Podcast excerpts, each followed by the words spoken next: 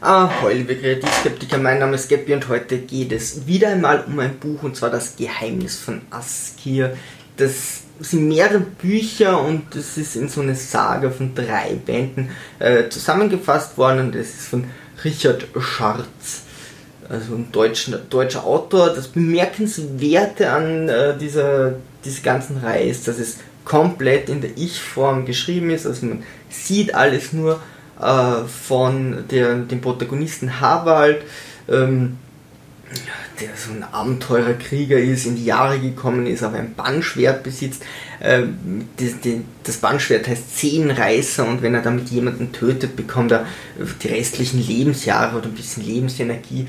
Ähm, das Ganze fängt an, äh, wo er schon ins Alter gekommen ist und es ist wirklich bemerkenswert, irrsinnig schwierig, äh, ohne, ohne jetzt übergeordneten zu erzählen, nur zu, nur zu beschreiben, was eben diese eine Person sieht in einer Fantasy-Geschichte und es ist eine mehr oder minder klassische Fantasy-Geschichte. Warum das Buch?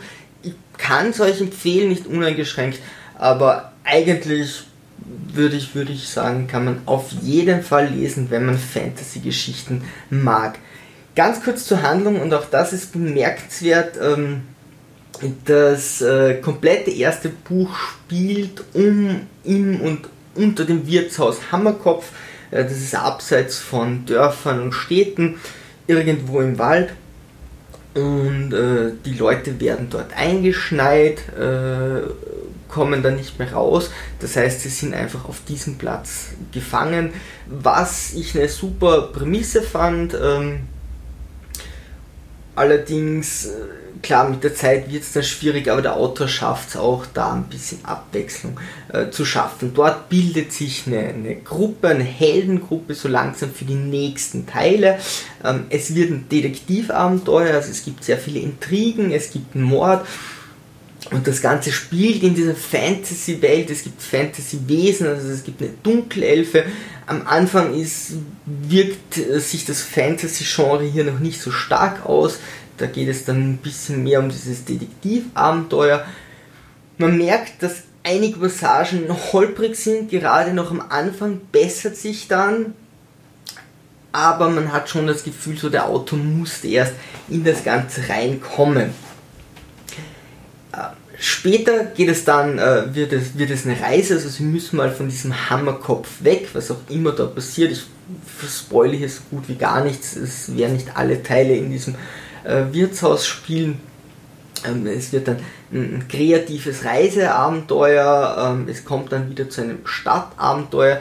Die Spannung steigert sich kontinuierlich. Es ist vom Spannungsbogen her eigentlich relativ gut gemacht. Am Anfang da es eben nur in diesem Wirtshaus spielt, ist ne, die Spannungskurve noch nicht perfekt erwischt. Ähm, aber es ist einfach der Location geschuldet, die ich aber trotzdem wirklich sehr, sehr spannend fand. Ähm, es ist keine Hetze von A nach B, also da mag ich sehr gerne. Der Autor nimmt sich wirklich Zeit, wo zu bleiben, ohne dass es jetzt super langweilig wird. Ähm, vielleicht im ersten Buch noch am ehesten, aber sonst ist das schon okay, wo es ist. Also es ist nicht klassisch, es bildet sich eine Heldengruppe und sie äh, hetzen einfach so schnitzeljagdmäßig von Punkt zu Punkt. Das Gefühl hat man nicht. Die Heldengruppe wird allerdings gebildet. Also das ist äh, klassisch und das sieht man auch, äh, dass der Autor Pen and Paper und vor allem von äh, Das Schwarze Auge inspiriert wurde.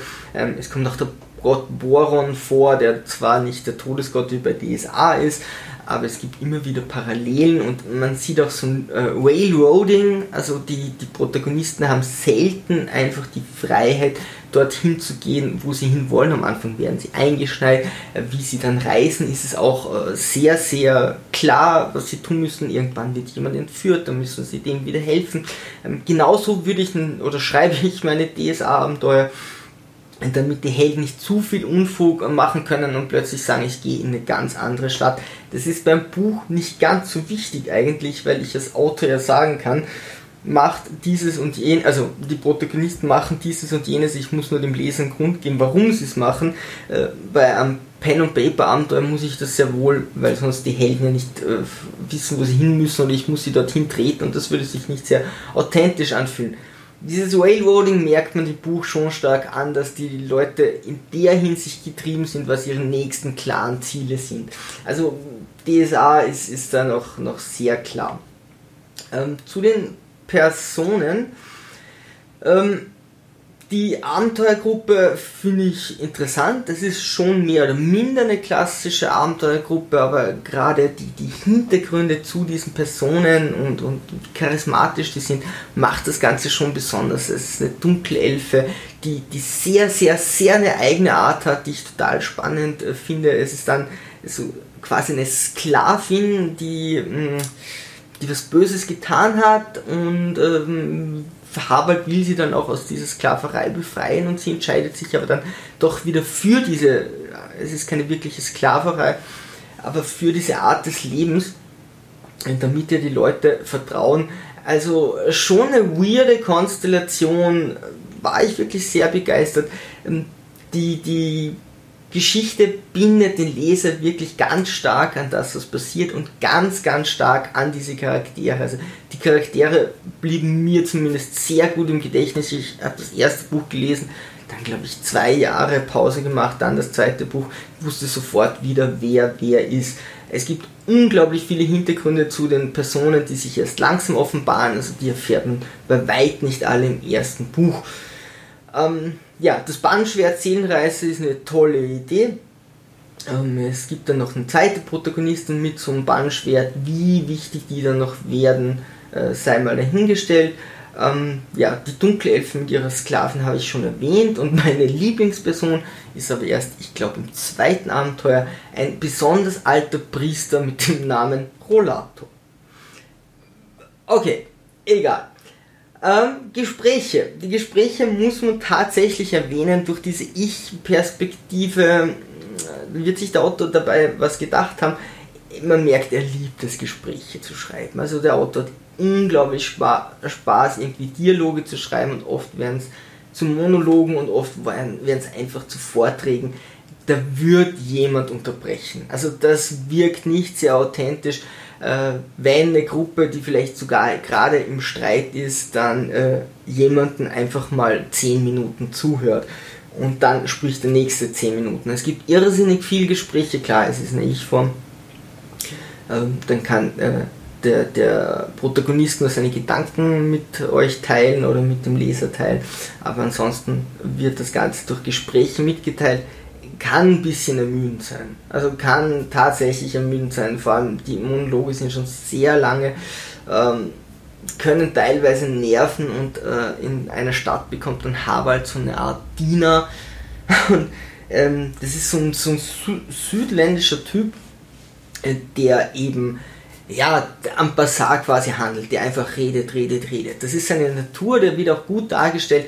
Jemand, der immer Effendi und äh, einfach durchquatscht ohne Ende. Das in so einem Buch bei so einem Autor ist dann echt hammerhart. Also er kommt authentisch rüber, man, man glaubt ihm das, aber man ist auch der Meinung, okay, er hätte jetzt schon wirklich den ein oder anderen Schlag von jedem in dieser Gruppe kassiert, inklusive jedes Pazifisten, der auf dieser Welt lebt, hätte dem irgendwann eine runtergehauen, weil es nicht, es ist nicht zu ertragen, wie viel der Typ quatscht. Ähm, muss man mögen, wenn man auf Gespräche steht, dann ist man hier auf jeden Fall richtig. Es ist aber alles erträglich. Ähm, muss vielleicht, wenn man darauf vorbereitet ist, ist es ein bisschen besser. Äh, Inspiration habe ich schon gesagt, Pen und Paper ist einfach ersichtlich. Die, äh, das schwarze Auge steht da so ein bisschen im Hintergrund, da, davon ist man inspiriert. Würde mir nicht anders gehen, würde ich ein Fantasy-Buch schreiben. Ich schreibe DSA-Abenteuer seit 2000 fünf oder so. Äh, habe zumindest so, so ja, acht, neun Jahre äh, Kampagnen und so selbst geschrieben. Das, das legt man nicht so einfach ab. Äh, man merkt aber ganz klar, der Autor hat sehr bewusst diese, diese kleine Anfangsszene gewählt mit diesem, äh, mit diesem äh, Wirtshaus um diese Fantasy-Welt nicht großartig beschreiben zu müssen. Und erst mit dem Erfolg des ersten Buches trauen sich dann die, die Helden quasi weiter raus und diese Fantasy-Welt wird weiter beschrieben und kriegt dann zunehmend Alleinstellungsmerkmale, die sie am Anfang nicht hat. Also am Anfang wird das alles schon sehr, sehr eng gehalten, was ja ein cleverer Schachzug ist, weil so eine Welt sich auszudenken ist äh, verdammt mühsam und äh, wenn man ein guter Autor ist, dann geht man eigentlich so weit, dass man sagt, okay, dann durchdenke ich mir die ganze Story und dann die Welt und die Welt und dann die Story und hin, also das einfach zusammenhängend, ähm, dass sich das nicht schneidet oder nicht widerspricht und das ist verdammt viel Aufwand. Und da mal zu sagen, okay, ich nehme einzelne Protagonisten, einzelne Rassen, gebe die in ein sehr enges äh, Umfeld, dann äh, gebe ich das Buch raus und dann funktioniert das Buch, dann überlege ich mir eine richtige Fantasy-Welt. Man schreibt vielleicht ein bisschen die Story vor, das wäre ganz gut. Man schreibt ein bisschen die Fantasy-Welt vor und dann kann man sagen, okay, es zahlt sich tatsächlich aus. Jemand äh, verlegt das auch, es zahlt sich tatsächlich aus, dort so viel äh, Energie zu investieren. Also so wirkt es für mich, das, das, das könnten die Beweggründe sein. Und die Fantasy-Welt öffnet sich erst mit dem zweiten Buch. Ähm, die Stärken von diesem Buch, äh, von der Welt, von allem liegen auf jeden Fall im Detail. Die Fantasy-Tiere sind spannend, die Rassen sind ein bisschen verändert. Klar steht da immer Tolkien mit seinen Elfen und so weiter dahinter. Ähm, es werden Dinge erklärt wie äh, Münzprägung, die Welt an sich im Mittelalter ein bisschen auf Fantasy äh, rübergebracht. Es, sowas wie ein Fernglas wird erklärt, weil es natürlich dort niemand kennt. Ganz lustig, äh, Zahnprobleme durch Honig. Sie sind in dieser südländischen Stadt, äh, dann gibt es dort im Honig und sie müssen aufpassen, äh, dass sie Zahnpro keine Zahnprobleme bekommen, beziehungsweise Harald weist darauf hin, äh, was ist ein Äquator gewisse Erklärungen wirken für einen Leser der heutigen Zeit schon sehr belehrend, weil es ist Münzprägung eher noch etwas, was nicht jeder weiß, aber ansonsten ist es schon relativ klar und der Autor lässt sich sehr viel Zeit, dass die Protagonisten da drüber reden. Dafür hat man eben auch so Sachen wie, wie typische Heldenprobleme. Wie bekomme ich eine Unterkunft? Welche Probleme habe ich beim Reisen? Äh, schlafen, Lager aufbauen, dass ich da vielleicht Wachen aufstellen muss ähm, Gepäck, es reißt mal irgendwo ein Henkel und äh, es ist schwierig mit dem Gepäck irgendwie da weiterzukommen. Das sind alles Dinge, die klassisch für ein Pen und Paper sind, auch dort sieht man es ganz stark. Äh, will man seine äh, Helden mal nerven, dann reißt ihm irgendwo ein Henkel und er muss es wieder reparieren oder will man so wichtige Talente wie Lederverarbeitung äh, einen Helden darauf würfen lassen, dann reißt natürlich so ein Henkel und er kann das mit Lederverarbeitung wieder äh, reparieren. Ähm, man versucht einfach diese Reisen ein bisschen zu fühlen, dass es nicht heißt, jemand geht von A nach B und ist einfach dort. Wenn man sich äh, ganz kurz Ausflug Indiana Jones überlegt, wenn der mit dem Flugzeug irgendwo hinfliegt, dann steigt er ein, es gibt noch einen äh, Dialog, äh, setzt sich den Hut auf, schläft dann, dann hat man zumindest so eine Landkarte, sieht, wo das Flugzeug fliegt, damit man irgendein Gefühl für diese Distanz hat. Äh, Film, der das zum Beispiel nicht macht, ist, ist Star Wars. Ähm, da hat man eigentlich nie so ein Gefühl, wie weit ist es jetzt weg, wo wer irgendwo hinfliegt und es wird auch selten am Flug irgendwas gezeigt, es sei denn, es ist wirklich für die Handlung, aber es gibt keine Überbrückung, dass man so ein bisschen mitlebt. Ähm, das wird hier sehr stark gemacht, muss man mögen. Ja, es, es gibt dass man auch einfach sagt, okay, ich will wie bei Star Wars, ich will, dass äh, die, der Fokus einfach äh, dort ist, wo wirklich was passiert. Ähm, es, es, wird hier natürlich auch ein bisschen auf die Spitze getrieben. Im Großen und Ganzen mochte ich das, weil es recht nett erzählt wird und äh, sie sich Gedanken machen, eben wie sie dann lagern, wie sie Wachen aufstellen und dann kommt eben irgendwann mal ein Überfall. Und es kann eben auch sehr eklig sein, weil auch wie sie ihre Notdurft verrichten und so, oder geht da, oder wenn sie sich zu sehr fürchten, geht der Autor ähm, für meinen Geschmack ein bisschen zu viel ins Detail. Aber es äh, sorgt immer wieder für Schmunzeln. Äh, viel Magie, Götter, übernatürlich Wesen und auch viel Bodenständiges. Also das prallt hier wirklich aufeinander, denn äh, so magisch und übernatürlich und so alles auch ist, ist es trotzdem eine bodenständige Gruppe, wie sie miteinander umgeht. Da geht es oft einfach nur um Unterschiede der Rassen, wie sie versuchen, sich einander zu verstehen. Das könnte man fast heutzutage einfach auf die Welt ummünzen und, und solche ähnlichen Dialoge könnten vorkommen. und äh, würde das ganze Fantasy nicht brauchen, das bereichert natürlich die ganze Welt, aber äh, das finde ich ganz schön, dass das rausgenommen wurde und sich so ins Detail reingekniet, wie eben diese einzelnen Protagonisten miteinander umgehen würden oder umgehen. Also die haben alle einen eigenständigen Charakter, agieren anders, sprechen ein bisschen anders. Äh, ganz viel Respekt dafür, das muss man hinkriegen, dass es sich so anders anfühlt, wenn die Leute miteinander umgehen, dass die so einzigartig sind. Fazit, ähm, ich würde sagen, gutes Pacing, gute Spannungskurve, es gibt so Stress- und Ruhemomente, auch wenn das Ganze so ein bisschen Längen hat, ein bisschen Länge gezogen ist, ähm, gefiel mir das doch recht gut, also es wird einem nie lang langweilig. Ähm, etwas übernatürlich und nicht, also ja, es ist äh, teilweise etwas unübersichtlich, also dadurch, dass die Handlung nur aus der Ich-Perspektive erklärt wird und man nie so was Übergeordnetes hat, kann man schon mal irgendwie den Überblick verlieren.